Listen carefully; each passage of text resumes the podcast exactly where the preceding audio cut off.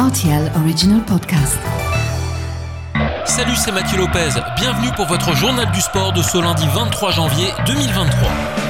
En football, le fait marquant du week-end nous vient de la Première Ligue en Angleterre. Erling Haaland a brillé dans le duel entre City et Wolverhampton en inscrivant 3 buts, un triplé qui permet à Manchester d'enfoncer son adversaire 3 buts à 0 et qui fait désormais taire les critiques au sujet de l'attaquant norvégien soupçonné d'être en baisse de régime depuis la trêve.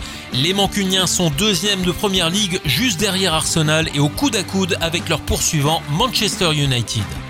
Au Luxembourg, le championnat de basket continue chez les messieurs avec la suite de la 17e journée. La résidence Valfer s'incline clairement à domicile 80 à 95 face à Esch. Les Musalpikes étaient également les plus faibles face à La Rochette 74-77. Quant aux joueurs de Grunwald, ils s'imposent 79-72 face à la Conterne. En National 2, on notera la défaite surprise du leader, Cordal Steelers, 58-67 contre Niederkarjeng. Merch s'est royalement imposé 92-65 face à Wiltz. Enfin, le Racing remporte la partie 92 à 90 face à Chiron. En handball, Martin Hummel devient le nouvel entraîneur de Dudelange en remplacement de Nicolas Malezevich. Résultat du classement, à l'issue du mois de décembre, pas suffisamment à la hauteur des ambitions du club. Martin Hummel, qui avait joué à l'époque avec son père et son frère à Karjeng, quitte l'équipe du Standard pour tenter de sauver la saison de Dudelange. En cyclocross, la 13e manche de la Coupe du Monde avait lieu dimanche à Benidorm. C'est Van Humpel qui s'est imposé sur le circuit espagnol. Marie Schreiber, qui avait effectué le meilleur départ, ne termine qu'à la 15e place à 2 minutes de la leader néerlandaise.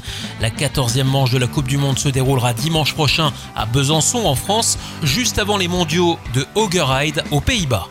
Direction le rallye Monte Carlo où Sébastien Augier sur Toyota s'est imposé dans cette épreuve du WRC. Il devance le champion du monde en titre Kalle Rovenpera sur Toyota et Thierry Neuville sur Hyundai.